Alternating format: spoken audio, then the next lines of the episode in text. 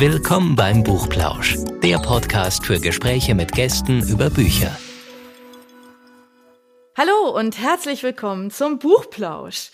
Ich sag erstmal Hallo Anne. Hallo Anja. Hallo. Anne und ich wir haben heute jemanden zu Gast, der wunderbare Bilder macht und Bilder in Bücherband. Ähm, und zwar nicht nur einfach so Bilder, sondern ganze Leben, wunderbare Situationen, ganz tolle Menschen. Äh, mit all dem, was sie bewegt, äh, wird, das wird alles für uns ähm, einfach erlebbar und sehr nahbar gemacht durch Rainer Fisterer. Hallo Rainer. Ich begrüße Hallo, dich beiden. recht herzlich. Hallo. Vielen Dank für die Einladung, dabei sein zu dürfen. Wir sind ganz glücklich, dass wir dich dabei haben, weil du einfach einen, einen ganz tollen Job machst und was unheimlich faszinierendes. Und bevor wir so richtig in die Projekte einsteigen, würde ich dich logischerweise, das sagt irgendwie, glaube ich, jeder, also, oder fragt dich, glaube ich, jeder, erstmal fragen, wie du überhaupt zum Fotografieren gekommen bist. Ich frage es deshalb, weil ich weiß nicht, also manchmal ist es ja so ein Schlüsselerlebnis, ja. Also ich weiß, mein Vater zum Beispiel war Fotograf und für den mhm. war das ein Schlüsselerlebnis. Der hat ähm, seine seine Oma hat sich wirklich, also damals eben schon sehr lange her, wirklich also wirklich das vom Munde abgespart, ihm eine, eine Kamera kaufen zu können, weil er immer ähm, das praktisch heimlich mehr oder weniger im örtlichen Kino ähm, ausgeholfen hat und immer wieder gesagt hat, auch ich würde so gerne Fotograf werden. Dieses dieses Fotografieren, das wäre es einfach so toll. Gar nicht Filme machen, was er später gemacht hat, sondern ja. dieses Fotografieren. Meine Uroma hat dann wirklich, also wirklich sehr sehr lange auf seine erste Kamera gespart und die habe ich hier auch in, in meinem Bücherregal stehen, ja, weil das einfach, die habe ich dann bekommen als meine erste Kamera und es war noch hartes Fotografieren, also nicht so digital mit dem Handy mal ebenso, ne, sondern das war noch so richtig, also Handwerk, ja, also mit Belichtung, mit allem drum und dran. Oh Gott, mhm. worauf muss ich achten? Was kann der Film und so? Und ich weiß, also ich habe mich damals unheimlich gefreut und ich hatte eine Ehrfurcht vor dieser Kamera. Und das hat bei mir halt auch ganz viel ausgelöst. Also ich bin jetzt nicht Fotografin geworden, aber ich fotografiere sehr ja. gern, laienhaft, klar. Aber, aber diese Leidenschaft hat sich dann doch irgendwie übertragen. Und ich glaube, also mein Vater hat mir das immer in glühendsten, ja, also Emotionen auch erzählt, wie er diese Kamera bekommen hat und was das mit ihm gemacht hat. Also für sein ganzes Leben, ja. Und ähm, Okay. Das ist es bei mir auch. Und jedes Mal, wenn ich die Kamera sehe, denke ich so, oh mein Gott, ja, also das ist einfach, ist was Großes, was sehr, sehr Emotionales. Das, das sind ja Fotos mhm. immer für dich, also Bilder immer, ja. Ähm, aber eben auch dieses, dieses, was nimmst du denn auf? Was nimmst du denn mit? Ja. Und äh, deswegen, mhm. ich will jetzt keinen Lebenslauf und ich schilder den auch nicht von dir. Ja, du bist zum Fotografieren gekommen, aber gab es da bei dir auch irgendwie so einen Schlüsselmoment, wo du gesagt hast, ja, also vielleicht ganz kurz zu meinem Einstieg in die Fotografie. Den habe ich meinem großen Bruder zu verdanken. Der ist zehn Jahre älter als ich, hatte früh eine Spiegelreflexkamera und so mit elf, zwölf, dreizehn habe ich mit der auch absolut ab und zu fotografieren dürfen. Das erste Schlüsselerlebnis war dann vielleicht meine Konfirmation, wie bei vielen anderen auch, hat man irgendwie bei allen gesagt, ich brauche Geld, ich möchte mir was Schönes kaufen. Und da habe ich mir meine erste eigene Kamera damals gekauft. Aber die nächsten Jahre, ich war Hobbyfotograf wie ganz mhm. viele andere auch. Ich habe gerne fotografiert, aber ich war jetzt nicht der, der ständig in der Dunkelkammer okay. war, sondern ich habe einfach im Urlaub und auch mal privat Foto, Fotos gemacht. Aber es war eins von vielen Hobbys. Und dann habe ich Abitur gemacht, habe mir dann ein Jahr Auszeit mehr oder weniger gegönnt, dann mit dem Zivildienst begonnen in einer Heim-Sonderschule in Markgröningen. Und in der Zeit, da war ich dann ja 20, 21, 22, war ich immer noch begeisterter Hobbyfotograf, habe auch schon die ersten Bands fotografiert aus dem Freundeskreis.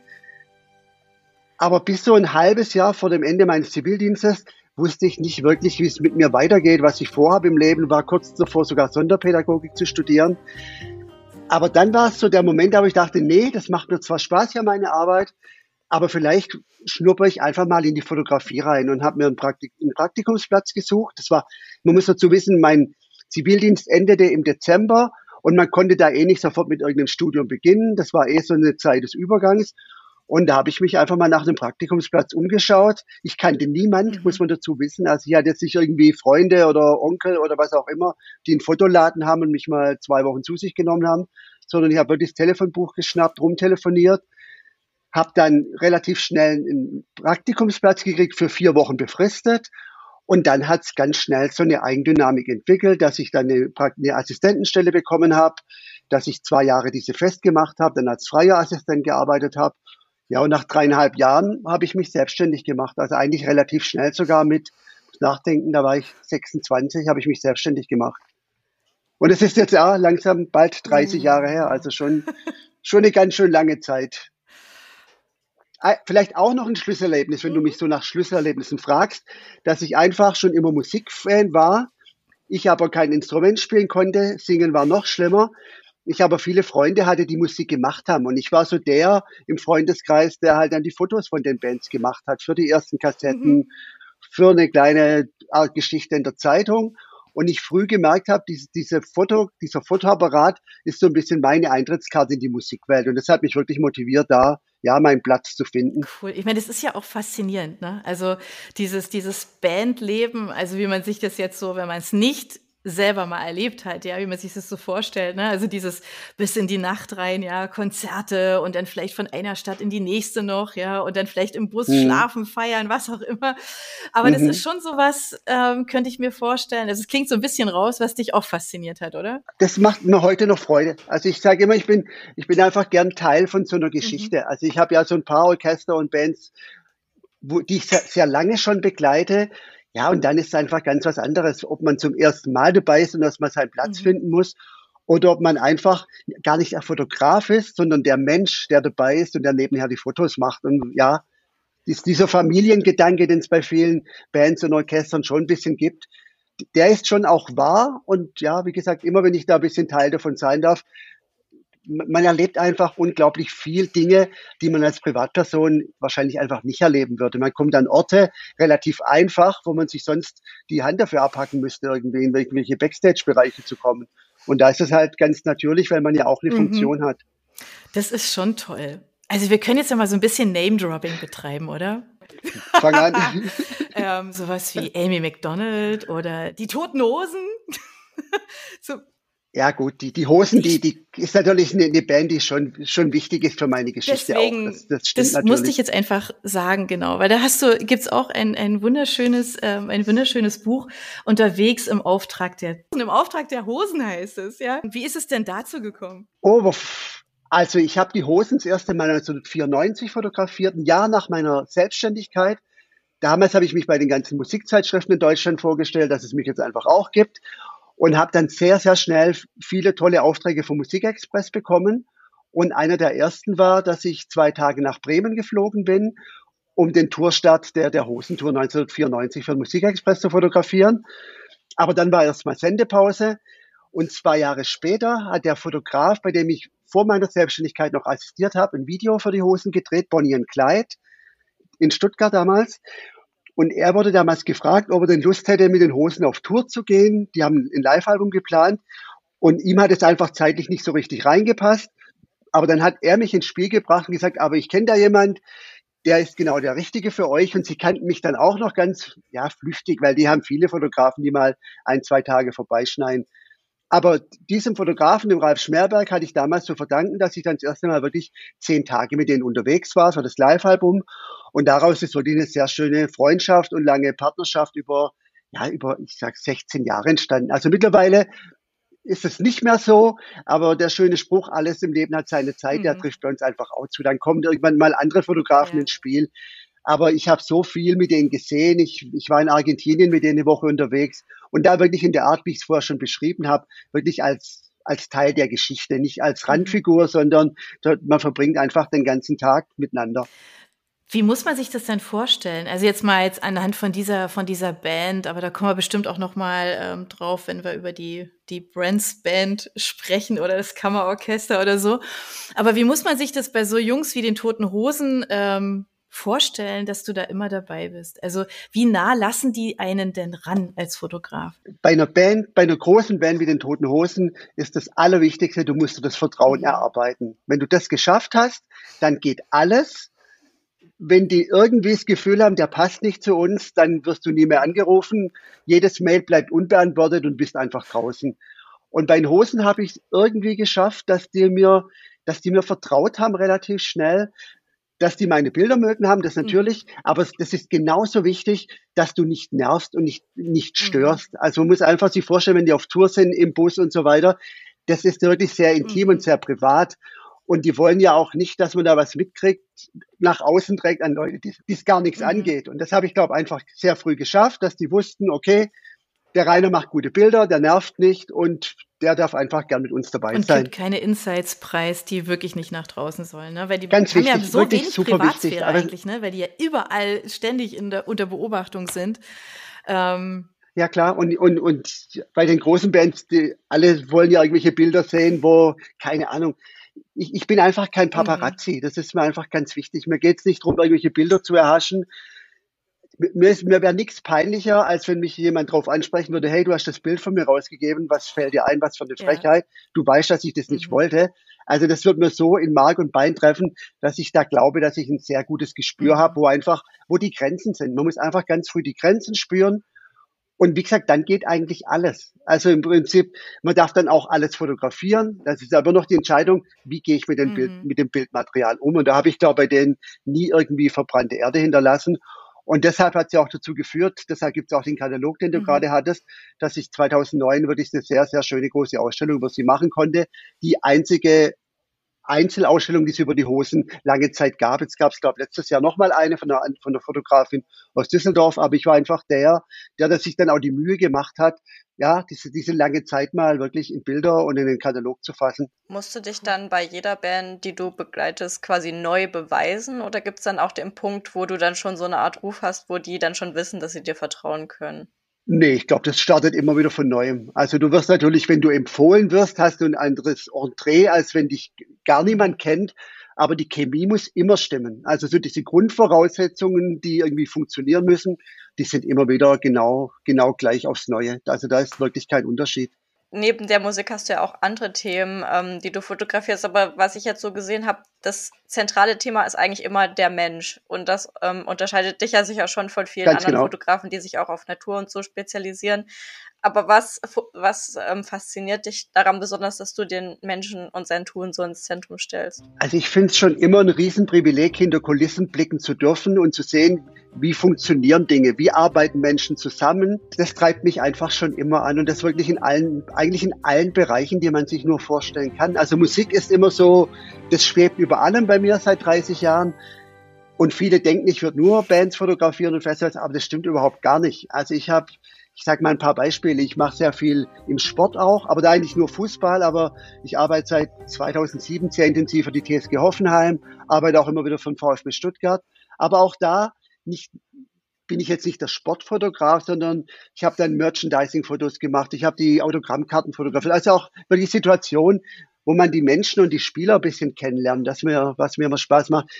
Ich habe den Herrn Kretschmann wirklich oft begleiten dürfen, auch zur Auslandsreise, wo man dann einfach eine Woche mit so einem Tross unterwegs ist, einfach auch da spürt, wie, wie ticken die, was haben die für einen Stress, was haben die für einen Alltag. Also mich, mich interessiert eigentlich schon immer der Alltag von allen möglichen Menschen. Wie sieht er aus? Wie viel Schein und wie viel Sein ist, steckt da wirklich dahinter? Und ich versuche dann einfach immer meine Fotos zu machen und das glaube ich relativ dezent. Also ich hoffe, ich bin keiner, der sich unnötig in den Vordergrund spielt, sondern wenn ich wohin komme, sage ich danke, dass ich da sein darf. Und dann bin ich froh, wenn eigentlich keiner was von mir will, sondern ich in Ruhe arbeiten kann. Ja, aber das ist so ein bisschen, ähm, du hast es mal in einem Interview gesagt, also ich kenne diesen Satz, den du da gesagt hast, den kenne ich ähm, aus dem journalistischen Bereich tatsächlich. Und wir sind ja jetzt hier im journalistischen Bereich, ne? also so Fotojournalist oder Andersjournalist, wie auch immer. Und ähm, der Gründer des Spiegel hat ja mal gesagt, sagen, was ist. Ja, und ähm, du sagst ja gerne zeigen, was ist. Also dieses hinter die Kulissen mhm. gucken ist bei dir ja, finde ich, ja, das mehr. Stimmt. Also du, du guckst ja wirklich ja, so in, in, also du zeigst die Menschen halt einfach wirklich, also wie sie sind, ne, so, so, so ungeschminkt, un, ungestellt, sondern wirklich in so, so ganz natürlich. Das ist ja das, was man ja eigentlich möchte. Also, wo mhm. man dann das Gefühl hat, jemand wird auch tatsächlich erkennbar oder nahbar. Aber das ist ja eine Kunst. Das ist mhm. ja was, was nicht jeder kann. Also, ich sage jetzt mal, draufhalten könnte jetzt jeder, aber den richtigen Moment erwischen oder die richtige, ja, die richtige Situation, wie auch immer, das ist ja schon was Besonderes. Ja, aber das ist das, was mhm. ich vorher gemeint habe. Also erstmal freut es mich, wenn es so ankommt, dass ich die, diese Fähigkeit habe. Aber das hat halt wirklich ganz stark damit zu tun, dass einen die Leute, dass sie einem eine Türe öffnen und einen hereinlassen und sagen, du bist willkommen, mhm, ich vertraue dir, ja. mach deine Arbeit, schön, mhm. dass du da bist.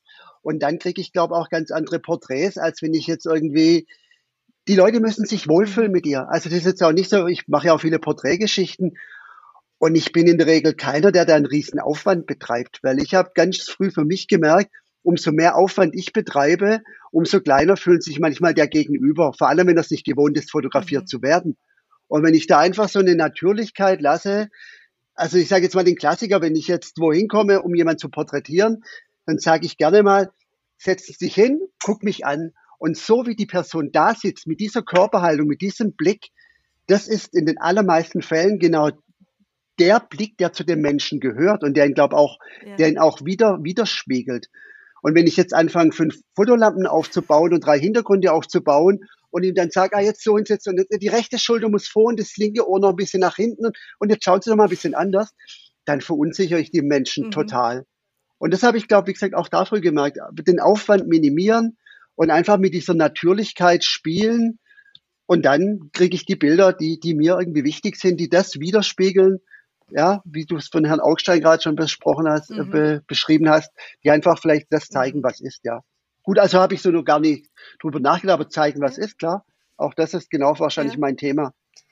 Da sind wir jetzt bei einem ganz schönen Punkt. Ähm, du hast eben äh, auch erwähnt, dass du ja also ähm, unter anderem auch für den VfB fotografierst und dass Fußball ja deine mhm. Leidenschaft ist. Und du hast ja eine, eine ich weiß gar nicht, wie man das jetzt nennen soll. Also dein wunderbares Projekt, ich nenne es jetzt einfach mal, die, die Brenz-Band, ja, ähm, was du mhm. ins Leben gerufen hast. Und für diejenigen, die das jetzt nicht kennen und die vielleicht dem Fußball nicht so verbunden sind, weil es ist ja, es ist ja nicht in dem Sinne nur Fußball, sondern es ist ja viel, viel, viel, viel mehr. Vielleicht erklärst ja. du einfach mal ganz kurz, was sich hinter diesem wunderbaren Thema verbirgt. Ja, die, die Brenzband habe natürlich nicht ich ins ja. Leben gerufen, die gibt es ja. seit 40 Jahren, die sind groß geworden ohne mich. Aber ich hatte das Glück, diese wirklich unglaubliche Band vor auch ja 20 Jahren schon her kennenzulernen. Kurz zum Hintergrund. Die Brenzband ist die erste integrative Musikband Deutschlands, wo Behinderte und Nichtbehinderte gemeinsam Musik machen.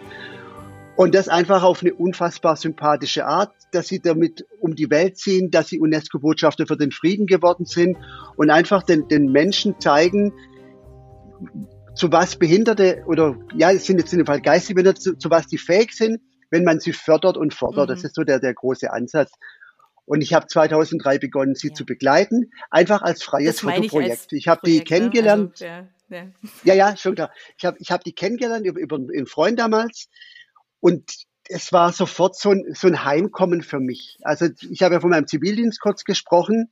Und die Brenzband war einfach diese Welt, die ich 20 Monate in meinem Zivildienst kennenlernen durfte. Eine mir damals erstmal fremde Welt, wo ich mich aber total mhm. wohlgefühlt habe. Und in der Brenzband, als ich die, die, die wir als Musiker kennenlernte, das war sofort ja, so, so ein Blick in, in, in mhm. mein Leben, das ich immer total geschätzt habe, wo ich einfach gemerkt habe, hier fühle ich mich zu Hause und die sich auch mit mir sehr wohl gefühlt haben. Und ich habe die dann drei Jahre begleitet. Erstmal ohne zu wissen, warum, einfach weil es mich wirklich mhm. interessiert hat habe in der Zeit einen Journalisten kennengelernt und dann haben wir 2006 schon das erste Buch über die gemacht. Das hieß damals Makellos und das war wirklich schon ein ganz, ganz mhm. tolles Buch. Also ist jetzt fast 16 Jahre alt, aber das Buch wird nie alt werden. Wir haben einfach einen, wirklich einen super Journalist, der Michael mhm. Ohnewald, und er hat in ganz tollen Worten diese mhm. Menschen erfasst. Was sind, was ist ihr Antrieb? Dieses, dieses, diesen Stress zum Teil ja auch ständig auf Konzerten zu sein, zu machen. Und ich habe nach dem Buch gesagt damals, also ich bin immer für euch da, Brenzband, ich liebe euch, aber ich werde es reduzieren. Also ich kann jetzt mhm. nicht, mein, mein, mein, mein Ziel ist erstmal erreicht. Und dann gab es in den Jahren einfach immer so besondere Anlässe, wo ich natürlich mitgegangen bin. Zum Beispiel war ich in China dabei 2011 für eine Woche. Wobei mit den Bildern damals gar nicht so viel passiert ist, aber das war natürlich auch ganz irre, eine Woche lang durch China mit, mit denen mhm. zu reisen, wirklich umjubelte Konzerte, ganz verrückt. Dann gingen wir dann ein paar Jahre hin, wo jetzt sich nicht, wie gesagt, wir haben uns immer getroffen und gesehen, aber ich war jetzt nicht mhm. so ständig am Fotografieren. Aber 2016 wurde ich angesprochen vom Gründer der Brenzband, vom Horst Tögel. Der meinte, Rainer, wir gehen in einem Jahr nach Ecuador auf Konzertreise. Hast du Lust mitzugehen? Und erstens hatte ich natürlich große Lust, aber zweitens war da auch der Moment da, wo ich gespürt habe, jetzt, man könnte mal wieder ein Buch über mhm. die Brenzband machen. Da ist so viel Neues passiert. Aber dann war mir klar, wenn, dann brauche ich wieder einen Journalisten, der, der einfach nur Bild, ich, also manche Sachen kann man nur mit Bildern beschreiben, aber es wäre mir jetzt in dem Fall zu wenig mhm. gewesen. Und habe den Ingmar Volkmann, ein ganz alter Freund von mir, von, von der Stuttgarter Zeitung, gefragt, ob er denn Lust hätte, einfach mitzugehen eine Woche. Ingmar ging mit, was einfach für mich auch ein Riesengeschenk war, weil ich auch da jemand an meiner Seite hatte. Wir sprechen mhm. eine Sprache. Das ist einfach ja. auch ganz wichtig bei solchen Projekten. Wir müssen nun da, ich muss ihm nichts erklären, was ich gern hätte. Und er weiß auch, wenn er Bilder von mir braucht, der Rainer, der kriegt das schon hin. Wir sind dann im Herbst 2017 nach Ecuador geflogen, eine Woche. Wunder, wirklich unglaubliche Reise, ein wunderschönes Land, unglaubliche Auftritte, ganz, ganz verrückt. Und ich hatte, wie gesagt, die Idee, ein Buch zu machen. Und es war auch klar, wir brauchen Geld mhm. dafür, weil irgendjemand muss das ja bezahlen. Und dann war es ganz verrückt. Am letzten Tag unserer Reise hat der Ingmar online eine Geschichte geschrieben auf der Stuttgarter Zeitungsseite. Und am nächsten Morgen gucke ich auf mein Handy und ein anderer sehr guter Freund von mir, der beim VfB Stuttgart arbeitet und da unter anderem für die ganzen sozialen Projekte beim VfB zuständig ist, schreibt mir nach Ecuador, hey Rainer, das ist so cool mit der Brenzband. Wir müssen irgendwie mal den VfB und die Brenzband zusammenbringen.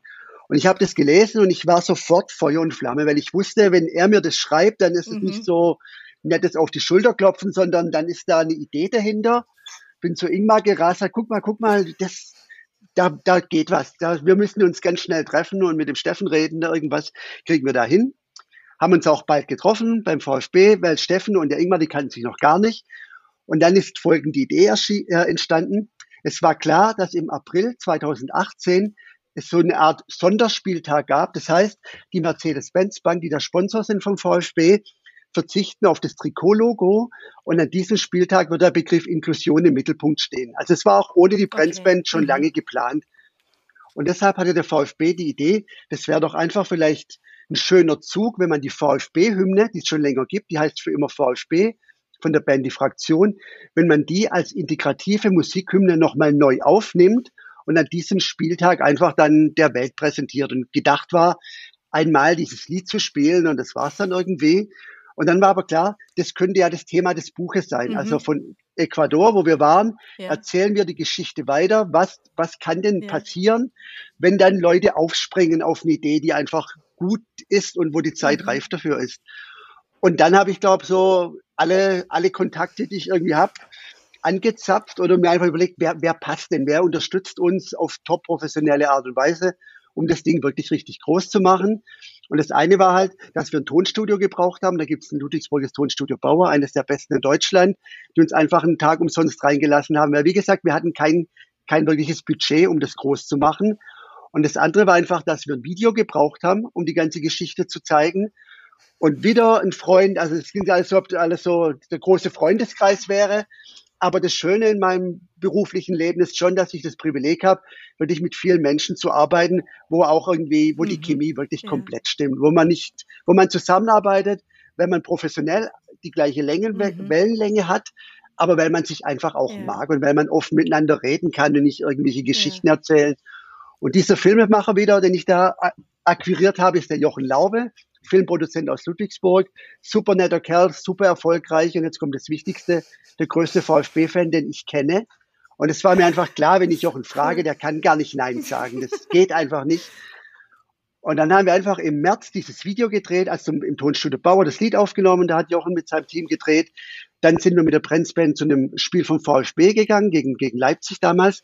Und diese ganze Geschichte, zeigt sich dann in dem Video wieder, das wir Ende April äh, vorgestellt haben im Stadion.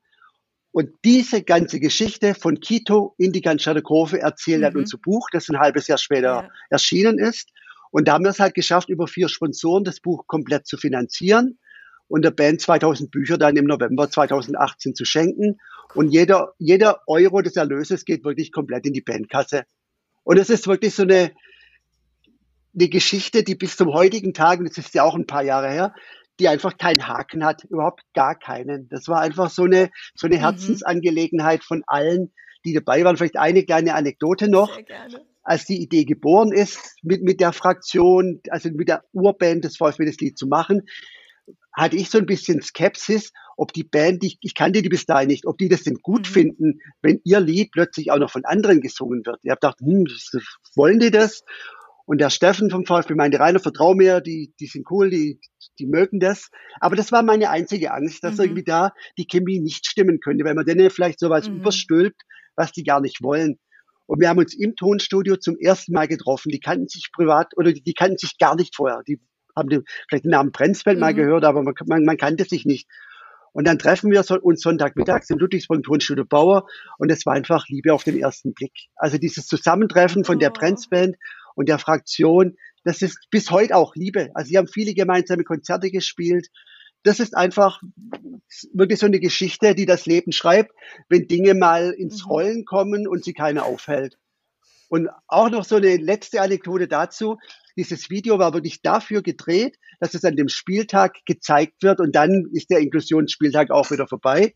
Nur bis zum heutigen Tage, vor jedem VfB-Spiel läuft unser Video. Das ist einfach, also wenn das Spiel um halb vier beginnt, 15.22 Uhr, wird halt unser Video gezeigt. Und das ist einfach eine ganz schöne Geschichte. Also wenn es wirklich interessiert, auf YouTube für immer VfB 2018 googeln und dann versteht man viel von dem, was ich jetzt versucht habe, in Worte zu fassen. Wir verlinken gerne. Ja. Ja, und vor allen Dingen, äh, wir, wir zeigen auch das Buch. Also wenn ich es jetzt hier in die Kamera halte, seht ihr das da draußen leider nicht, die ihr das jetzt hört, aber ich mache auf jeden Fall Foto, ich verlinke ähm, überall hin, weil es ist wirklich, also ähm, ja, einfach ganz, ganz viel Herz. So. Es ist ja, vielleicht doch noch eine ja. allerletzte Anekdote, was man einfach auch wissen muss die Musik, also die behinderten Musiker der Brenzband sind alle so in meinem Alter, so um die 50, sage ich mal, also zum Teil sogar schon älter. Und die sind einfach alle VfB-Fans, schon ihr ganzes Leben. Also die sind einfach VfB-Fans. Und, das, und, und das allererste Foto im Buch ist von einem der behinderten Musiker, von einem geistig Behinderten, vom Ralfi. Und Ralfi spielt bei der Brenzband die Klanghölzer. Also er ist wirklich so der Taktgeber, aber manchmal ist ihm auch alles zu schnell, dann dauert alles ein bisschen. Und von Ralfi habe ich ein Foto gemacht 2011 in China an der chinesischen Mauer, wo er da steht mit einer großen VfB Stuttgart-Hüte. Ja. Dieses Bild, das ist wirklich ein Schnappschuss damals entstanden. Und, und, in dieser Tüte war halt eine Woche lang alles drin, was Ralfi wichtig ist. Das war sein Handgepäck für alle Fälle. Und dass Ralfi Jahre später Teil dieser VfB-Geschichte wird und noch besser, ein Kapitel im Buch ist, dass wir beim VfB mal einen Auftritt hatten, und zwar an Ralfis 50. Geburtstag. Und er bekommt halt an diesem Abend seine Ralfi 50 Geburtstagstorte geschenkt. Und das sind einfach, ja, das ist, das, das macht mich heute noch glücklich, dass ich da wirklich meinen Teil dazu beitragen konnte, dass das alles so entstanden ist und bis heute noch, ja, einfach Bestand hat. Also die Brenzmann gehört immer noch zum VfB dazu und so weiter. Ganz schöne Geschichte, wirklich. Viele Zufälle, die zusammenkamen. Ja, viele zu, also es ist schon immer einer meiner Standardsprüche. Zufälle sind einfach super wichtig. Und, aber Zufälle ergeben Chancen, aber die muss man dann e, einfach auch mhm. nutzen, sonst, ja, sonst ist es einfach wieder vorbei. Aber klar, Zufälle sind, Zufälle und ja. Glück sind einfach mit das Allerwichtigste im Leben. Und dann kommt aber die Frage, wie geht man damit um? Nimmt man es als Chance? Oder, ja, oder verpasst man irgendwie was, was natürlich ja. manchmal auch vorkommt. Ähm, du engagierst dich ja wirklich ähm, in den verschiedensten Bereichen. Ähm, ich finde jetzt so ein bisschen passt da schon jetzt irgendwie auch so der Übergang zu diesem, zu diesem Projekt. Ähm, auch ein, äh, ich nehme an, auch ja. ein Herzensprojekt, ähm, wo du ähm, wunderbare Fotos auch dazu gemacht hast. Ähm, auch das werde ich verlinken. Ähm, das Buch heißt Volle Tonne leerer Teller, was sich ändern muss. Gespräche über Armut, Verschwendung, Gerechtigkeit und notwendiges Engagement. Und ich habe, mhm. ähm, ich war am, am Freitag mit äh, mit einer guten Freundin unterwegs und wir sind ähm, vom Heusteigviertel runtergefahren Richtung Stadt und haben wirklich also von relativ weit oben schon, ja, also so kurz die, weiß ich nicht, die Abbiegung kurz vorm Herbert, sage ich jetzt mal, ja. Ab da mhm da war schon die Schlange zu sehen, runter bis zu den Tafeln. Mhm. Und äh, meine Freundin und ich, wir haben ja, ja. den ganzen Mittag über nichts anderes gesprochen. Über was das, also einfach, mhm. was, was heißt das, ja? Was, was, was passiert da eigentlich? Was kriegen wir vielleicht auch gar nicht mit im Detail, ähm, weil wir so in unserem Alltag, in unserem normalen Alltag verhaftet sind. Deswegen erzähl gerne uns ein bisschen was zu diesem Projekt, wie es zu diesem Buch gekommen ist und zu den Fotos er, erzähle ich gerne. Also da muss man jetzt erstmal voranstellen, das ist jetzt kein Projekt nee, von mir, wo ich die Idee hatte, sondern da würde ich einfach, also Brenzben war wirklich so mhm. mein Baby oder auch Kammerorchester, ja. wo wir vielleicht noch drüber reden, hatte ich eine Idee, mhm. ich will was machen. Aber bei diesem Buch über die, über die Tafel Deutschland ist die Geschichte einfach die, wo wir gerade wieder bei Zufälle waren. Der Bundesvorsitzende der Tafel Deutschland ist der Jochen Brühl schon viele Jahre. Und ich habe Jochen vor vielen Jahren kennengelernt. Jetzt wird's lustig bei einer Reise mit der Prenz Band, die wir gemeinsam gemacht haben. wir sind damals nach Berlin gefahren, haben uns da kennengelernt und auch mögen gelernt und hatten dann auch Kontakt in Ludwigsburg immer wieder. Und Jochen schätzt meine Arbeit schon viele Jahre sehr, das weiß ich auch. Und dann habe ich die Tote Hosen Ausstellung damals gemacht, fand er irgendwie auch ganz toll. Das ist aber alles wirklich 12, 13 Jahre her. Aber Jochen sagte damals schon, Rainer, wir machen mal ein Buch zusammen. Das, glaub mir, das wird kommen. Und ich sagte dann, ja, melde dich, du hast meine Daten. Ich bin gespannt. Und dann sind viele Jahre vergangen. Jochen ist da dann weggezogen nach Ludwigsburg und ich bin ziemlicher Facebook-Junkie und halt mit ganz vielen Leuten einfach über Facebook Kontakt, die sonst vielleicht aus mhm. meinem Leben irgendwann in, geschieden wären, aber dafür finde ich es wirklich ein wunderbares Medium. Ich poste auch relativ viel und oft, so dass auch Leute, die mich aktiv nicht mehr so wahrnehmen können, weil sie nicht mehr hier sind, einfach über die Jahre mitkriegen, was, was mhm. beschäftigt mich, was mache ich. Und Jochen hat mich dann 2000, ich glaube auch 2018 oder 19, weiß schon gar nicht mehr, dann wirklich kontaktiert. Er würde, er, es würde einen Verlag geben, der ein Buch mit ihm machen würde. Und die Idee war einfach folgende, dass wir gemeinsam durch Deutschland ziehen. Im Frühjahr 2019 war das. Und Jochen mit, glaube ich, insgesamt 18 Gesprächspartnern einfach über soziale mhm. Themen spricht. Und das waren aber wirklich ganz, ganz verschiedene Gesprächspartner. Also mal ein paar Beispiele, Jörg Pilawa, mhm. Tim Raue, der, der Starkoch aus Berlin, der eher aus eher mhm. ärmlichen Verhältnissen mal kam und sich da hochgearbeitet hat. Ehemalige mhm, Politiker, also dann eine, eine Foodbloggerin, die selber Tafelkundin ist, aber ganz erfolgreichen Foodblog aufgebaut hat. Und das war ein Job genau nach, nach meinem Geschmack. Also ich, ich, ich liebe es ja, wenn ich einfach dabei sein kann und meine Bilder machen. Und wir haben einfach dann, wie gesagt, diese Leute in ganz Deutschland getroffen. Das waren immer so ein, zweistündige Gespräche. Und ich habe das was mir auch relativ leicht fällt, das einfach mhm. dokumentiert, dies, diese Szenen und diese Situationen. Aber das war einfach auch wirklich eine ganz, ganz intensive und schöne Zeit. Und auch für mich so, das, das Buch wird nie mhm. alt werden. Also das ja, mag ich einfach an Büchern, dass sie wirklich was konservieren, was dann im Optimalfall auch in 100 Jahren noch eine Geschichte erzählt. Wenn man sie vielleicht auch nicht mehr dann im in dem Kontext dann nicht mehr versteht, aber nachvollziehen kann, wie waren denn die Verhältnisse damals, warum waren manche mhm. Dinge so. Und da gibt's halt nichts Vergleichbares zu Büchern. Und deshalb, das ist auch mein, mein Zugang zu Büchern einfach nach wie vor, weil die wirklich meine Arbeit langfristig einfach wirklich, ja, mhm. dokumentieren und zeigen. Und wie war die Arbeit an diesem Buch? War das irgendwie auch emotional herausfordernd, das dann so zu sehen? Nö, gar nicht. Also wir haben jetzt nicht, also erstens mal, ich habe schon so viel gesehen in meinem Leben, also ich glaube auch Leid gesehen. Und also eine Tafel ist für, ich war auch schon vielen Tafeln, aber da bin ich jetzt, muss ich gestehen, das sind jetzt nicht total emotional berührt. Ich weiß, dass es viel mehr Armut in Deutschland gibt, als man mhm. sich eingestehen mag, aber ich kriege jetzt keine Depression, wenn ich in, in der Tafel fotografiere. Aber das war jetzt für das Buch wirklich gar nicht das nee. Thema. Also wir haben, wir haben eigentlich einmal habe ich in der Tafel fotografiert, aber nicht um um die, die, die Fotos in der Tafel zu machen, sondern eine der Porträtierten war die Gründerin der ersten Tafel, die es überhaupt in Deutschland gab. Das war die Berliner ah, Tafel. Ja. Und die haben wir dann einfach in okay. Berlin getroffen. Und dann habe ja. ich das halt auch als, als Umfeld, oder das wurde, war dann das mhm. Umfeld für, für die Fotos und für das Gespräch. Aber es ging jetzt wirklich nicht um, wir, wollen nicht Natürlich wird inhaltlich die Arbeit der Tafeln beschrieben, immer wieder, aber auch nicht in jedem mhm. Interview, weil das war genau das Spannende. Es geht nicht nur um die Tafeln, sondern es geht das ist ein Blick genau. auf die soziale mhm. Situation mhm. in Deutschland. Was, was, was gibt's denn alles? Ja, und deshalb, wie gesagt, das, wir haben uns eher manchmal in Restaurants getroffen oder in Kneipen. Also das war auch, wo, wo kann man, wo ist die Möglichkeit, jemanden mhm. zu treffen? Und da ging es auch gar nicht so sehr um das Umfeld, sondern ja, um die Emotionen mhm. im Gespräch. Das, das war irgendwie meine Aufgabe. Und, und pro Gespräch sind es dann vier, fünf Bilder. Also das ist jetzt wirklich ein Auftrag, der mir relativ leicht fällt, da in einer Stunde sechs, sieben sehr gute Bilder hinzukriegen. Das ist für mich jetzt kein, das stresst mich auch wirklich 0,0. Das ist für mich eher eine Freude, weil ich kann ja auch zuhören. Mhm. Also es ist nicht so, dass wenn ich meine Kamera in der Hand habe, dass ich dann meine Ohren zumache, sondern das war für mich auch total bereichernd, diese verschiedenen mhm. Positionen irgendwie live zu hören. Ich finde es ja immer, das habe ich vorher schon gemeint, hinter Kulissen blicken, das ist ja das Privileg von allen Journalisten, dass man mit eigenen Augen und Ohren hört und sieht, wie Leute sind, wie sie argumentieren. Und manchmal hat man das Gefühl, die, die faken irgendwie. Aber das spüre ich eher, wenn ich selber dabei bin, als wenn ich den Artikel dann eine Woche später in der Zeitung lese. Das stimmt. Das stimmt.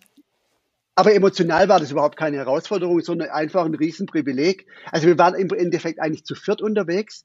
Es gab noch ein Ghostwriter, ist so ein blödes Wort, aber es gab einfach jemand, der die Gespräche dann aufgezeichnet hat, mhm. mitgeschrieben hat und die dann, der Mirko, also auch, auch ein ganz netter Typ, der einfach genauso zu uns dazugehört hat und dann noch die Annette vom Verlag, vom Adeo Verlag und wir vier, wir sind einfach über vier Monate jetzt natürlich auch nicht jeden Tag durch Deutschland gezogen, aber innerhalb von vier Monaten haben wir diese 18 Leute getroffen und das war irgendwie, wir waren so eine kleine Gang, die irgendwie, ja, einfach mal geguckt hat, was, was können wir denn aus dem Projekt machen. Also es ist ein ganz tolles Projekt. Ähm Deswegen, äh, wir stellen es auch auf jeden Fall rein, weil es ist ähm, extrem lesenswert.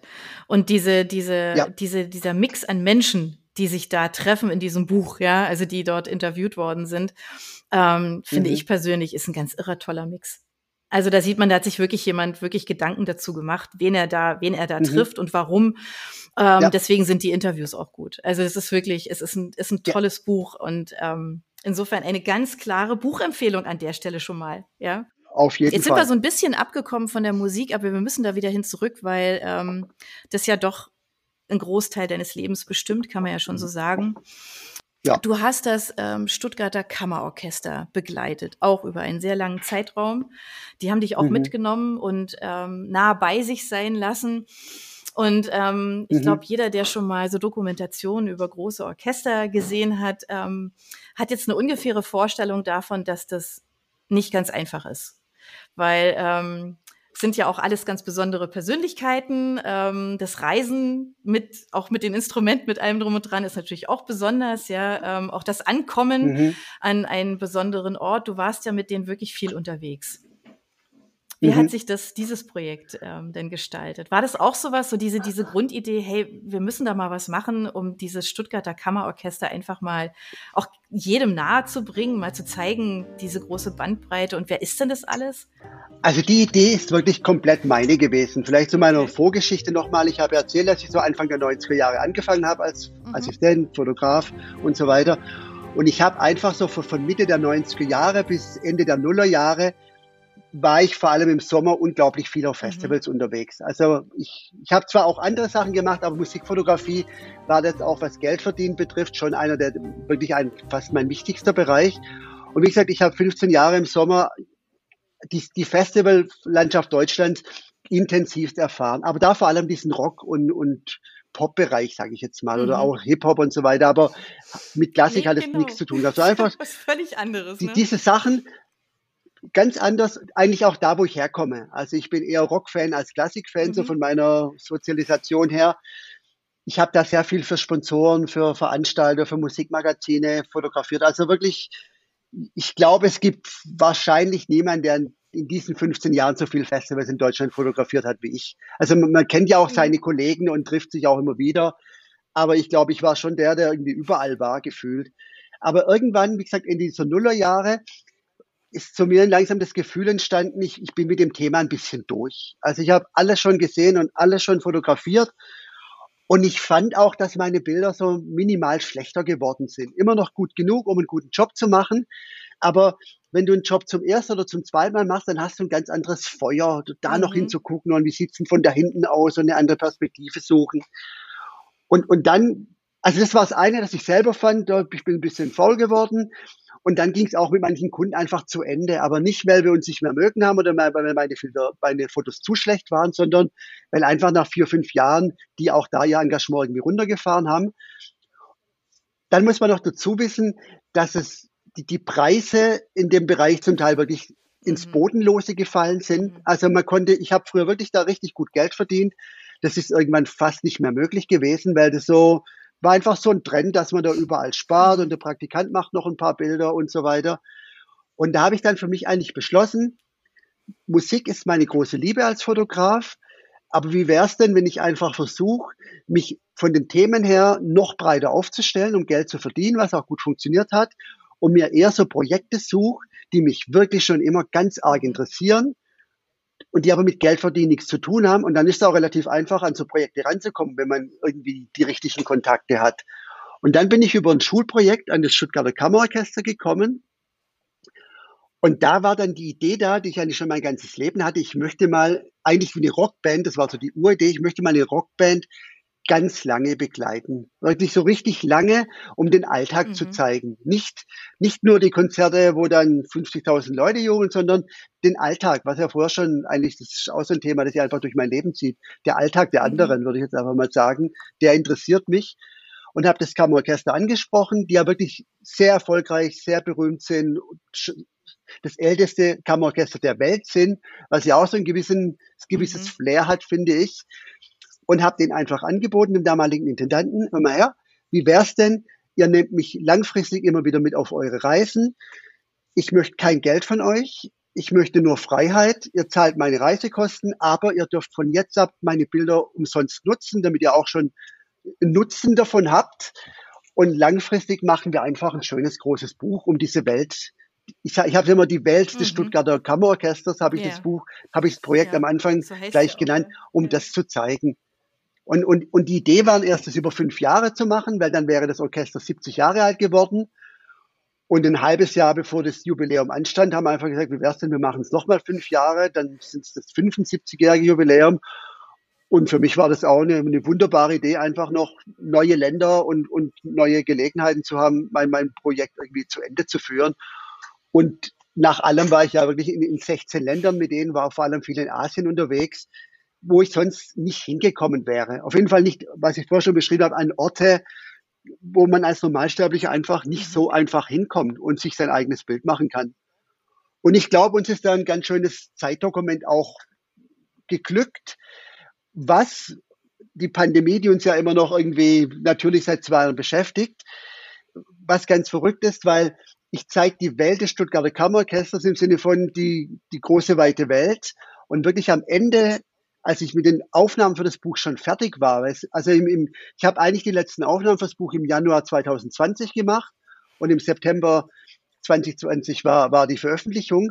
Und ich war dann im Frühjahr einfach schon in der Auswahl der Bilder und wollte das abschließen. Und plötzlich bricht die Welt zusammen. Und diese Welt, die ich in dem Buch zeige, die ist eigentlich immer noch total kaputt. Also dieses, natürlich finden jetzt wieder Konzerte statt, da kommen wir bestimmt auch noch drauf, weil das ja auch ein wichtiges Projekt für mich ist. Aber diese, diese Reiseorchester, die über ihr Leben lang um die Welt ziehen, das ist ja immer noch wahnsinnig schwer mhm. und kompliziert. Vor allem jetzt was Asien betrifft. Also, wo viele, wo auch im Klassikbereich wirklich viele deutsche Orchester und Künstler sehr, sehr aktiv sind und ich glaube auch wirklich ja. Geld verdienen. Aber nach China zu reisen ist, glaube ich, einfach unmöglich als Orchester aktuell.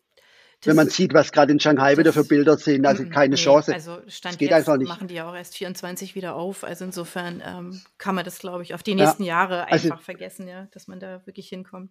Also ich glaube, ein anderer Fotograf die Idee hätte, oh, das ist ja ein schönes Buch, ich suche mir ein anderes Orchester und mache das gleiche wie der Rainer, der wird sich erstmal sehr schwer tun, weil er, weil es die Gelegenheit mhm. einfach ja, noch nicht gibt. Das dauert noch. Also habe ich einfach Glück, das hat irgendwie zeitlich wirklich komplett gepasst, das irgendwie so, ja, noch zu Ende bringen zu können. Und, und da waren halt auch ganz spektak spektakuläre Reisen dabei. Also kurz vor der Pandemie waren wir noch zwei Wochen in Hongkong, Malaysia und Thailand unterwegs. Und das sind natürlich einfach mhm. schöne Ziele. Und für mich, also ich, ich, ich habe das, muss, da bin ich auch ehrlich genug, ich habe es einfach auch immer genossen, dass ich mich eigentlich um nichts kümmern muss. Also ich war einfach Teil der Mannschaft und war halt, wie, wie ich es vorher schon beschrieben habe, in den Hosen. Ich war einfach immer bei allem mit dabei, wie ein, eigentlich fast wie ein mhm. Orchestermitglied, kann man wirklich so sagen. Ja, und das, das ist natürlich auch ein Privileg, wenn man sich eigentlich um nichts kümmern muss und einfach nur in den Bus reinsetzt und an den nächsten Ort gebracht wird. Und dann sich aber auch mal drei Stunden rausnehmen kann, wenn man vielleicht auch mal die Stadt mhm. erkunden möchte. Oder wenn das Orchester eine dreistündige Probe hat, muss ich nicht drei Stunden in der Halle mhm. sitzen. Also so spannend ist es auf Dauer auch nicht weil das Thema dieses Buches ist ja viel mehr, was erlebt ein Orchester rund um die Konzerte mhm. herum. Also wie gesagt, dieses, dieser Alltag wieder. Und da fand ich es dann halt spannender, mich nach dem Konzert wieder mit denen zu treffen und mit denen essen zu gehen und auch da ein paar Bilder zu machen oder morgen zum fünften Sonnenaufgang auf, in Hongkong von einem Victoria Peak anzuschauen mit zwei Musikern, die mit mir um vier aufgestanden sind, um da hochzugehen. Das sind die Bilder, die ich spannender finde als jetzt nur ein Geiger auf der Bühne. Das weiß man, wie man es wie es aussieht. Ich will ja Bilder zeigen, die, an, die, die, die andere vielleicht mhm. nicht kennen. Das ist so das, was mich da wirklich, wirklich angetrieben hat. Gab es da irgendwie besondere Erlebnisse? Also irgendwas, was du erzählen darfst, ja, ich weiß. Also, ne, das ist ja aber. Also diese Hongkong-Geschichte, über die habe ich wirklich oft geredet, weil es jetzt so ganz wieder eine andere Herangehensweise ist, aber wir waren halt im November 2019 in Hongkong und wer sich mm. noch ein bisschen zurückerinnert, im Sommer 2019 sind die ganzen Konflikte wieder, wieder mhm. hochgeschwappt in, in Hongkong. Und wir sind am 18. November geflogen. Ich bin mit Daten ziemlich gut. Montagabends ab Frankfurt geflogen und am Montag früh war die, die Titelgeschichte in der Biedigheimer Zeitung, die ich jeden Morgen auf meinem Tisch habe, war Ausnahmezustand in Hongkong. Und wir sind abends geflogen. Und meine Frau hat mich zu Recht gefragt, ob es eine gute Idee ist, da jetzt hinzufliegen. Der Intendant vom Orchester war bis morgens mit dem Auswärtigen Amt mhm. im Austausch, ob man fliegen kann oder ob man nicht fliegen kann.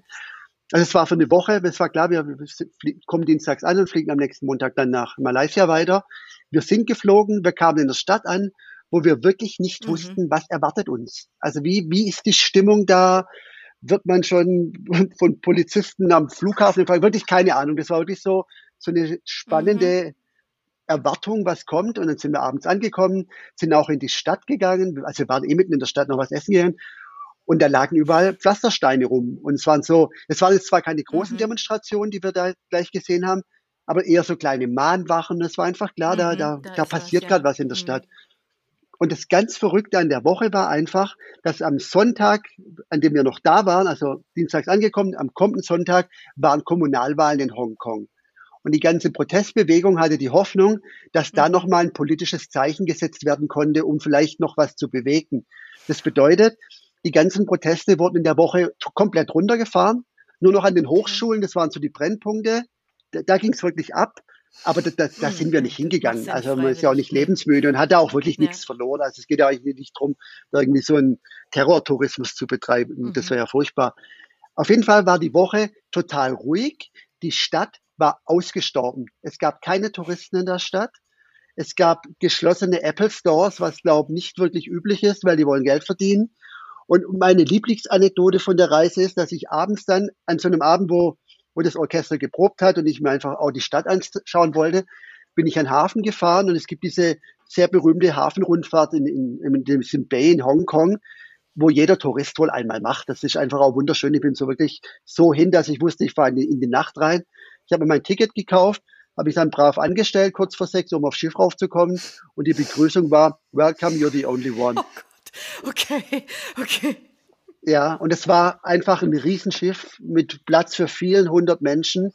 Und ich war einfach der Einzige. Und das, ich glaube, diese kleine Geschichte zeigt einfach mhm. komplett, in, in was für eine Welt wir da reintauchen konnten.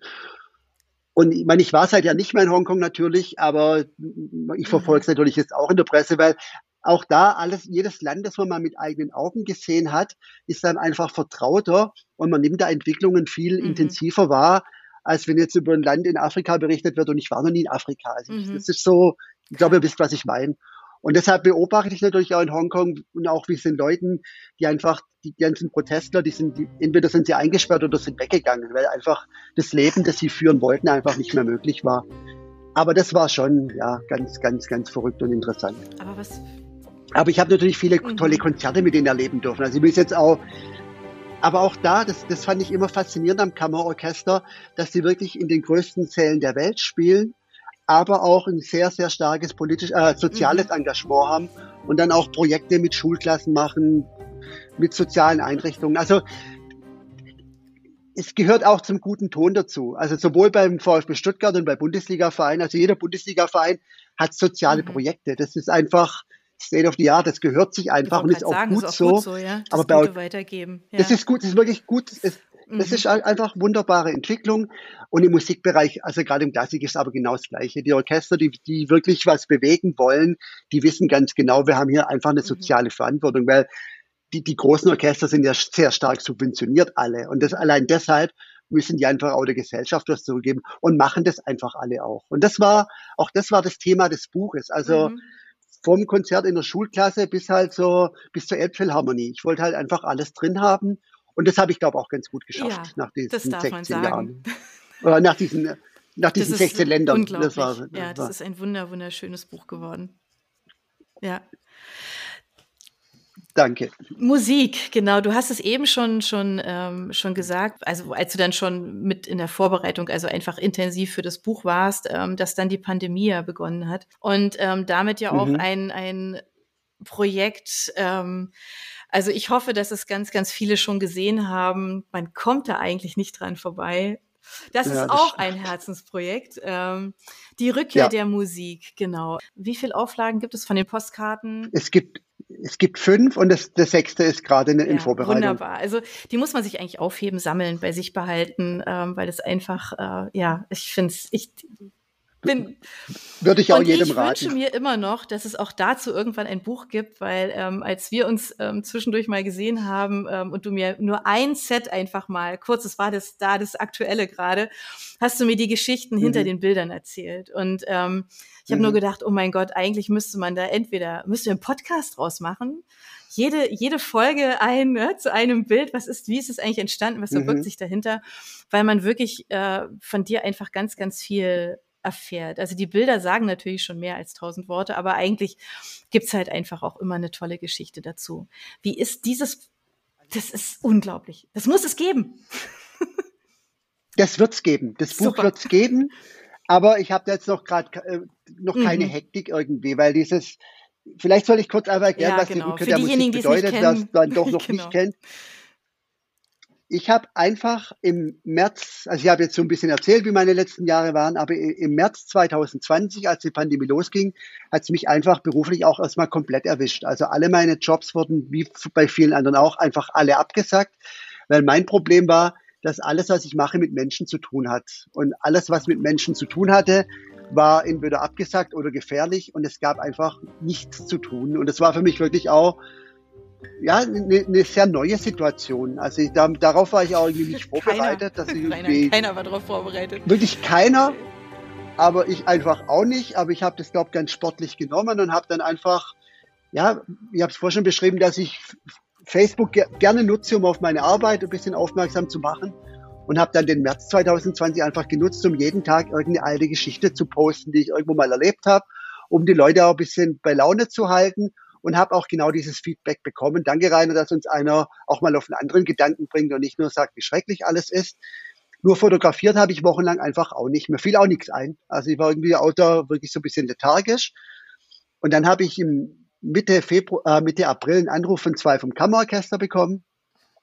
Sie würden zwei Tage später in einem Altenheim in, in Esslingen spielen, ob ich denn Lust und Zeit hätte, da mitzugehen, um ein paar Bilder zu machen. Und Zeit hatte ich jede Menge. Dann bin ich mitgefahren.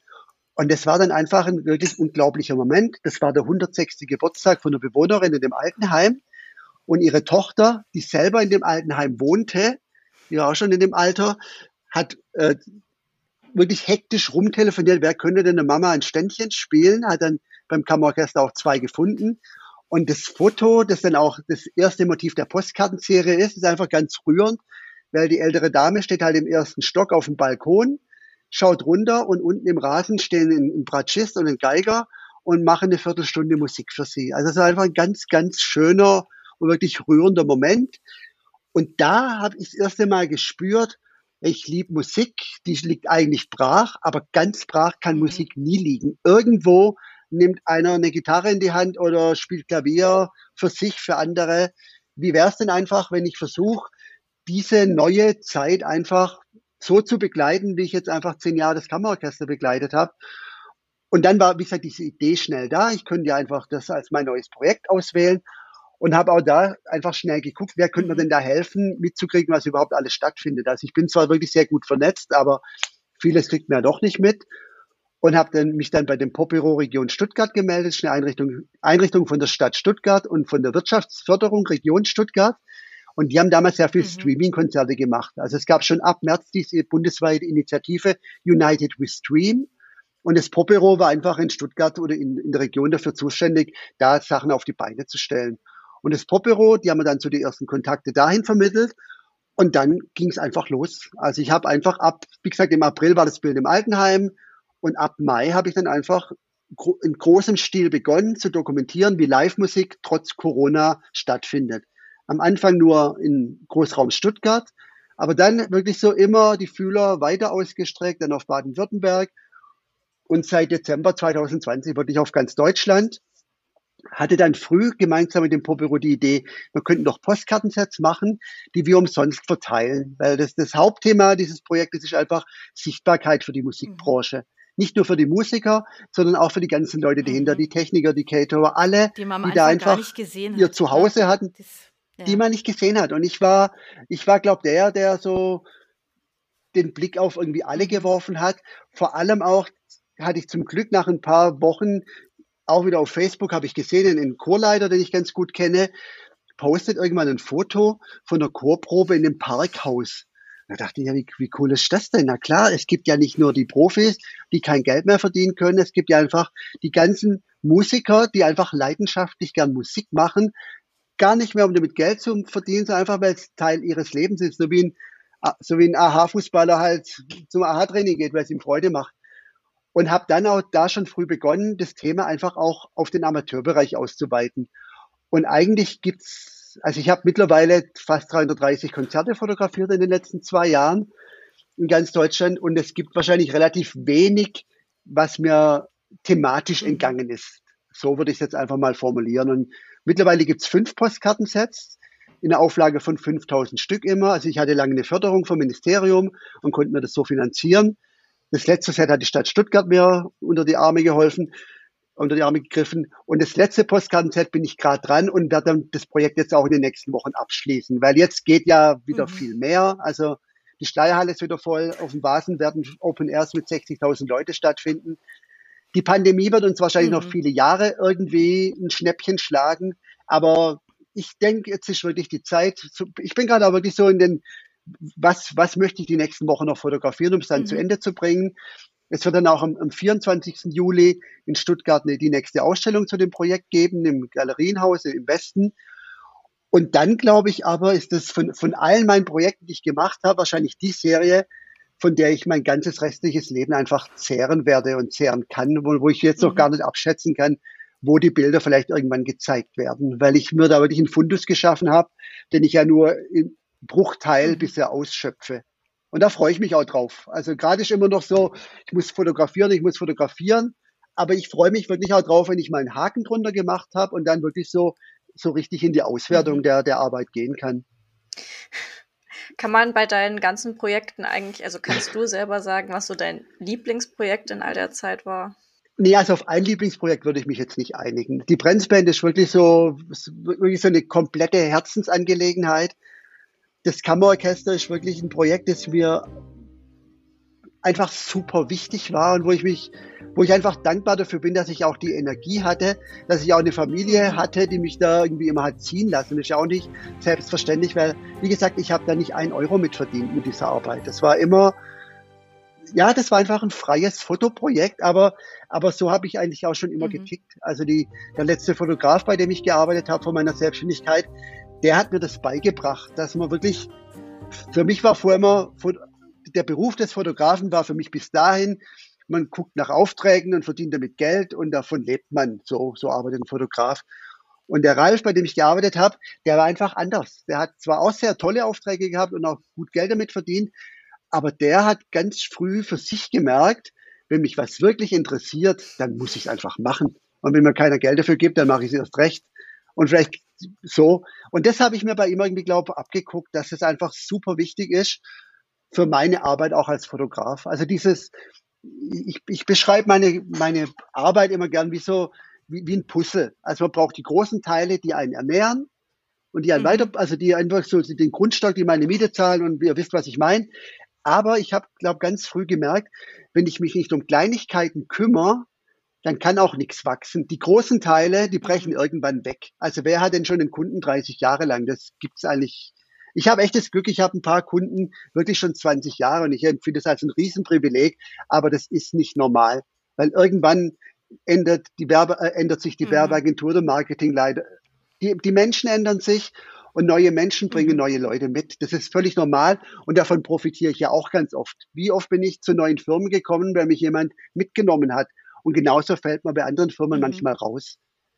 Aber wie gesagt, wenn man sich nicht um Kleinigkeiten kümmert, dann kann auch nichts wachsen. Und wenn ich einfach gucke, welche Projekte mich langfristig am weitesten gebracht haben oder wo ich ganz spannende neue Menschen auch kennenlernen durfte, waren es wirklich eher meine kleinen eigenen Projekte, die ich habe wachsen lassen und die ich gezeigt habe mit Büchern, mit Ausstellungen, als jetzt die normalen Aufträge, die manchmal auch gar nicht so spannend sind. Also es ist jetzt auch nicht so, dass ich jeden Tag den spannendsten Tag des Lebens habe. Also ich habe auch ganz viele ganz normale Jobs, bin dankbar dafür, aber ich habe, glaube ich, eine gute Mischung einfach. Deshalb bin ich da wirklich wunschlos glücklich. Und jetzt auch, wie gesagt, der, der Anfang der Pandemie war schwierig für mich, für ganz viele, für mich aber einfach auch. Und 2020 bin ich irgendwie so durchgekommen, aber seit letztem Jahr habe ich einfach wieder, ich glaube, Normalzustand und weiß aber auch, dass ich das auch zum Teil meiner Initiative zu verdanken habe, so, so sichtbar mhm. und, und, und, ja, und aktiv zu bleiben. Das, also Anja, wir haben uns vorher nicht gekannt. Du bist eine von denen, die habe ich mhm. darüber kennengelernt, dass ich einfach meine Projekte weitermache und dann Leute darauf aufmerksam werden. Und das ist einfach für mich die schönste Art der mhm. Akquise, weil ich akquiriere echt gar nie. Das mache ich, das, das habe ich früher gemacht. Das, am Anfang hat man gar keine andere Chance. Aber eigentlich ist meine Akquise jetzt, ich mache Projekte und versuche, dass man viel drüber berichtet mhm. und dass Menschen sie wieder mitbekommen. Und das ist, glaube ja, ich glaube, das ist die für, für mich charmantere Art, als jetzt bei irgendeiner tollen Werbung zu sagen, hallo, mich gibt's übrigens auch, das ist meine Arbeit. Mhm. Ja, muss jeder seinen Weg finden, aber der ja. hat für mich ganz gut funktioniert. Das ist jetzt fast schon ein super Schlusswort, aber das ist es noch nicht. Ich würde auf jeden Fall, du hast ja eben schon gesagt, dass du von diesen ganzen von diesen ganzen ähm, Bildern, die du, die du gemacht hast äh, im Rahmen dieses des Projektes, also Rückkehr der Musik, dass du davon noch lange zehren wirst, aber ähm, und dass du auch noch ganz deinen ganz normalen Jobs halt weiterlaufen. Aber gibt es irgendwas, wo du sagst, mhm. das ist mein nächstes Herzensprojekt? Gibt es irgendwas, was dir schon so ein bisschen so vorschwebt, wo du sagst, oh ja, da hätte ich wirklich Lust drauf, das würde ich so wahnsinnig gerne machen? Also ich habe jetzt kein, ich habe kein mhm. Riesenprojekt vor Augen irgendwie, das jetzt wirklich nicht. Ich habe ein Projekt, das ich unbedingt weiterführen möchte, das ewig pausiert hat. Und zwar, ich habe ja, also in einer eine Ausstellung, die ich vor Jahren machte, die hieß, die hieß, äh, da, da geht es einfach um Musikfotografie in allen möglichen mhm. Bereichen. Also es sind so zehn verschiedene Bereiche, die ich gezeigt habe. Und eine Serie, die ich damals fotografiert habe, die hieß Spirit of Eden. Und zwar habe ich damals äh, Dirigenten porträtiert, damals sogar noch im Auftrag der Ludwigsburger Schlossfestspiele. Und das Thema war, ich soll Dirigenten beim Hören porträtieren. Also nicht einfach normales mhm. Porträt, sondern ich soll, ich soll, ich soll, die Hoffnung war, dass ich die Leute wirklich so, ich sage jetzt mal noch tiefer mhm. erwische, als wenn ich die mhm. einfach anschaue. Und dann habe ich ab dem ersten Termin schon begonnen, dass alle Dirigenten das gleiche Musikstück hören mussten. Und zwar ein Lieblingsmusikstück von mir, von der Band Talk Talk. Das Album Spirit of Eden mhm. habe ich einfach ab Anfang laufen lassen und habe dann einfach immer so für 10, 15 Minuten fotografiert, wie musikaffine Menschen, das sind Dirigenten natürlich, wie die auf dieses Stück, das mir total wichtig ist, wie die darauf reagieren. Und dieses Projekt möchte ich unbedingt weiterführen. Das ist dann irgendwann so eingeschlafen. Aber das ist so eine ganz, ganz schöne Idee. Und das, ja, das ist so, was ich mir jetzt, ich sag mal, ab Herbst wieder wirklich vorgenommen habe, da zu gucken, mhm. wen könnte ich da nochmal, weil, bei der Ausstellung, die ich damals hatte, habe ich drei Bilder davon wirklich auf 1,80 Meter, auf 1,20 Meter aufziehen lassen. Und da kriegen die einfach eine unglaubliche Qualität. Also da, da, oh. da kriegt man, da kriegt man echt in die mhm. Menschen rein. Und das war, aber ansonsten, wie gesagt, ich muss das jetzt mal, dieses Rückkehr der Musik zu einem guten Ende bringen und dann passieren neue Dinge. Aber das Jahr ist einfach schwierig. Das muss man einfach mhm. aussagen. Also wir sind einfach, das ist diese ganze Weltpolitik, die lässt ja auch mhm. niemand kalt. Das muss man einfach aussagen. Wir haben jetzt zwei Jahre Pandemie irgendwie hinter uns gebracht und jetzt sind ganz neue Dinge passiert, die wir alle noch gar nicht richtig mhm. begriffen haben und auch nicht wissen, wo sie uns hinführen. Und deshalb schaffe ich es für mich gerade auch nicht, mhm. jetzt zu große Zukunftspläne zu haben. Ich muss irgendwie, wir müssen irgendwie unser Leben, muss ich glaube wieder ein bisschen emotional mhm. normalisieren. Nur wie wir das hinkriegen, weiß glaube auch nee. noch keiner so richtig. Und das finde ich auch ein bisschen mhm. belastend für, für uns alle. Wirklich. Also wenn das kalt lässt, also wie gesagt, in der Tafel fotografieren, mhm. da habe ich, das ist halt eine Welt, die gab es schon immer und die ist wichtig. Aber jetzt in der, wir, wir sind alle ich glaube, die meisten sind irgendwie einfach so einem Pazifismus irgendwie aufgewachsen. Ich habe Kriegsdienst mhm. verweigert, das war klar. Und jetzt werden wir einfach mit Dingen konfrontiert und Gefahren irgendwie auch, die wir die uns mhm. überfordern. Also mich, mich überfordert es mhm. gerade oftmals. Ja. ja. Das ist einfach auch zu nah. Das ist einfach zu nah. Das ist ja, ja einfach unvorstellbar gewesen, ne? bis zum bestimmten Punkt. Ja, da hat wirklich keiner, keiner damit gerechnet, dass es so weit, so nee, weit kommt. Nee. Und im Moment, ja, ja, weiß man auch nicht, wie es weitergeht da. Ne? Das ist echt sehr, sehr schwierig, ja, das stimmt. Ja, ja, aber abbiegen ähm, nochmal in, in, was, in was Nettes auf jeden Fall. Ähm, äh, trotz dieser Situation lesen wir alle trotzdem gerne oder vielleicht auch gerade deshalb, ja, auch vielleicht auch manchmal, um, um ein Stück weit zu entfliehen oder, oder einfach, ja, auch mal abzuschalten. Es gibt ja viele Gründe, warum man gerne, gerne zu einem Buch greift und, ähm, wir fragen dich natürlich auch, wie jeden unserer, unserer Gäste, natürlich nach einer Buchempfehlung. Also, als ihr mich gefragt habt, ob ich beim Podcast mitmache, war das ja da, wo ich ein bisschen Angst ja. davor hatte, weil ich, ich oute mich jetzt einfach mal als jemand, dem Bücher super wichtig sind für meine Arbeit. Ich bin nur leider eher ein mittelmäßiger Leser, das ist jetzt sehr vorsichtig ausgedrückt, aber natürlich habe auch ich euch eine Buchempfehlung. Also das letzte Buch, das ich gelesen habe, ist von dem Hamburger Journalisten Christoph Dallach und der hat ein Buch gemacht, das heißt Future Sounds. Der hat ganz, ganz tolle Interviews geführt mit den Protagonisten des Krautrocks. Also so, mhm. das ging ja Ende ja. der 60er Jahre los. Neula, Düsseldorf, Kraftwerk und so weiter. Und mit diesen ganzen Leuten, diese Zeit hat er in ganz tollen Interviews einfach in ein ganz dickes Buch gepackt.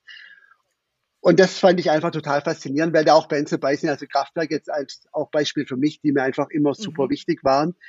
Das ist das letzte Buch, das ich gelesen habe. Und jetzt gebe ich noch eine Buchempfehlung, die ich aber noch nicht gelesen habe, aber ich bin mir sicher, ich werde es mögen. Meine Tochter hat mir zum Geburtstag die Autobiografie von Dave Grohl von den Foo Fighters geschenkt.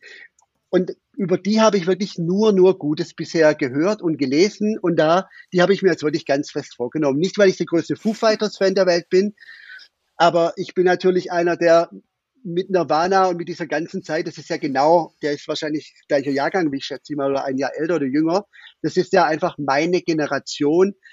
Und da interessiert es mich einfach, wie er sein Leben als Rockstar, der aber doch, glaube ich, relativ bodenständig erzählt, wie er ja uns diese Welt. Ich, ich, ich glaube, er macht in dem Buch was ähnliches, ohne es gelesen zu haben, was ich in meinem Buch über das Kammerorchester gemacht habe, den mhm. Alltag zeigen. Diese ganz normalen Randgeschichten, die, die man die man einmal erzählt oder gezeigt bekommen muss, um es zu wissen, das stimmt ja, so mhm. geht es ja irgendwie auch. Das sind so meine beiden Nirvana, Tipps. Mein Gott. das ist natürlich jetzt auch so ein bisschen, ähm, ja, also ähm, das ist doch im, im, in dem aktuellen Batman-Film, ne, ist doch auch ähm, ein Lied von Nirvana, ähm, taucht doch da wieder auf. Und ich habe anlässlich dessen habe ich mir dann mal diese das Unplugged-Konzert auch mal wieder ähm, angeschaut und mhm ich kann das nur jedem ans Herz legen, ja. Also jeder, der irgendwie mit Nirvana irgendwie nochmal so irgendwie, ja, unbedingt. Dieses Konzert ist ja einfach unglaublich. Ja, ich, ich hatte das Glück im Sommer 91 die Band wirklich zufällig als ah. Vorband zu sehen. Und zwar im Longhorn in Stuttgart. Im Longhorn, oh mein Gott. Ja, im Longhorn. Und zwar, das war ein Konzert von Sonic Youth und ich bin hin und dann hat er halt Nirvana gespielt. Ich kannte die nicht und also ich, ich weiß auch genau, wie ich damals sagte, für eine Vorband ganz gut irgendwie und wirklich, also völlig außer Acht lassen, dass die in Amerika schon wirklich schon bekannter waren. Aber das war einfach ganz kurz vor dem großen mein Durchbruch. Gott. Und das dann einfach live mitzuerleben.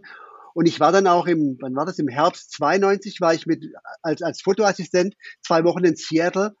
Und es war einfach total spannend zu beobachten. Das war einfach die Hauptstadt mhm. der Welt damals, ja. was Musik betrifft, oder also in, in dem Rockbereich zumindest. Und das war einfach super spannend, das mitzuerleben. Ich habe eh viele meiner allerliebsten Bands, habe ich irgendwann mal zufälligerweise als Vorband kennengelernt. Also ich möchte jedem raten, der gerne auf Konzerte geht, Unbedingt schaut die Vorband, euch die Vorbands ne? Nicht erst nach der Vorband ist, kommen. Nee. Das ist so, nein, das ist echt ein Riesenfehler. Das ist einfach ein Riesenfehler. Also mein, mein Lieblingsbeispiel, meine größten Helden sind Placebo. Und die habe ich 1996 hier in Ludwigsburg in der Rockfabrik auch als Vorband vor 30 Leuten gesehen. Und das war wirklich so, das war einfach toll. Und damals gab es in der Rockfabrik noch ein kleines Kino hinten dran. Und da saß ich danach mit dem Stefan Olstal, mit dem Bassisten von Nirvana, Nirvana von Placebo und habe mich einfach mit ihm nett unterhalten. Und er erzählte mir damals, sie würden jetzt mit David Bowie auf Tour gehen. Und ich habe es ihm einfach nicht geglaubt. Ich dachte, der will jetzt irgendeinem Fotografen irgendeine Geschichte erzählen, weil ich einfach zu doof war, damals schon zu wissen, dass da eine Verbindung da ist. Mhm. Und das, ja, sind so, das sind so die, die schönen ja. Anekdoten, die man so nach, nach 30 Jahren einfach, die einen auch nicht mehr verlassen nee. werden. Und ja, der wie, wie Brian Molko, der war einfach ein richtiger Freak damals. Also der, ist, der hat nur Party gemacht an diesem Abend. Der hat einfach, das war einfach total schön zu beobachten. Und wenn ich jetzt einfach 25 Jahre später sehe, was für eine wirklich außergewöhnliche Karriere mhm. diese Band hingelegt hat, die mich, jedes Album ist für mich unglaublich toll, jedes Konzert ist der Wahnsinn. Ja, und ich habe sie einfach, ich habe so ein Buch, das ich auch noch gemacht habe vor ein paar Jahren, das vielleicht noch als, als Abschluss. Das heißt Thank You for Your Music. Das ist ein Schwarz-Weiß-Buch, wo nur also nur Künstler drin sind, wo ich mhm. Fan bin. Das war mir wirklich in dem Fall ganz wichtig. Also es geht, da ging es mir nie drum, meine tollsten mhm. Live-Fotos zu zeigen, sondern Bedingung war, wer da drin ist, muss ich Fan sein. Und es sind vielleicht, ich weiß jetzt nicht mehr, mhm. 60, 70 Fotos, schätze ich ungefähr, über einen Zeitraum von, von zehn Jahren fotografiert. Und es gibt einfach einen Künstler, der zweimal drin ist. Nur einen. Das ist Brian Molko. Und zwar das allererste Foto in dem Buch Das ist Brian Molko in der besagten Rockfabrik 1996. Und das letzte Foto ist Brian Molko zehn Jahre später in der Schleierhalle in Stuttgart. Und er umrahmt mein Fansein in diesem Buch. Ja, ich hab's gerade. Ich, hab, ich gucke mir das gerade an. Ja, ihr, ihr, die ihr das hört, ja. ihr könnt jetzt leider nicht mitschauen, aber ich musste gerade ähm, musste gerade unbedingt reinschauen, ja. Da. Also wir weisen auch auf, ja, dieses, ja. auf dieses Buch natürlich hin. Das ist ja klar, damit euch ja nichts entgeht, weil die, ähm, die Bücher sind einfach so schön. Vielen Dank, Rainer. Ich danke vielen, euch wirklich. Vielen Dank für deine Zeit und wir kleben an dir dran, wir gucken, was du alles machst, ja, und verfolgen dich. Und ähm, wir haben uns wirklich unglaublich gefreut, dass du bei uns im Podcast warst. Vielen Dank für deine Zeit. Ganz Dankeschön. meinerseits wirklich. War eine schöne Zeit. Also, Dankeschön. ich danke euch. Alles Gute. Bis bald alle. ciao. ciao. ciao.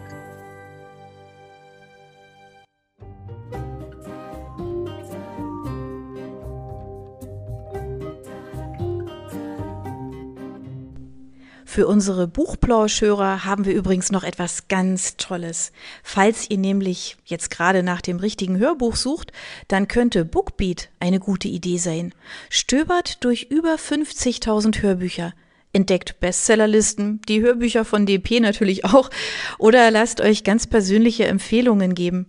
Ihr wollt das einfach mal ausprobieren? Buchplausch und Bookbeat schenken euch einen ganzen Monat Bookbeat for free. Meldet euch einfach mit dem Rabattcode Buchplausch bei Bookbeat an oder geht auf die Seite www.bookbeat.de slash Buchplausch und schon seid ihr dabei. Den Link, den haben wir auch noch einmal in die Beschreibung der Podcast-Folge eingefügt. Also nutzt dieses wunderbare Angebot, einen Monat lang so irre viele Hörbücher zu hören, wie ihr wollt, denn genauso funktioniert Bookbeat. Das ist nämlich toll. Ihr könnt so viele Hörbücher hören, wie ihr wollt. Das ist doch jetzt genau das Richtige, oder? Also ausprobieren. Wir freuen uns mit euch. Bis dann.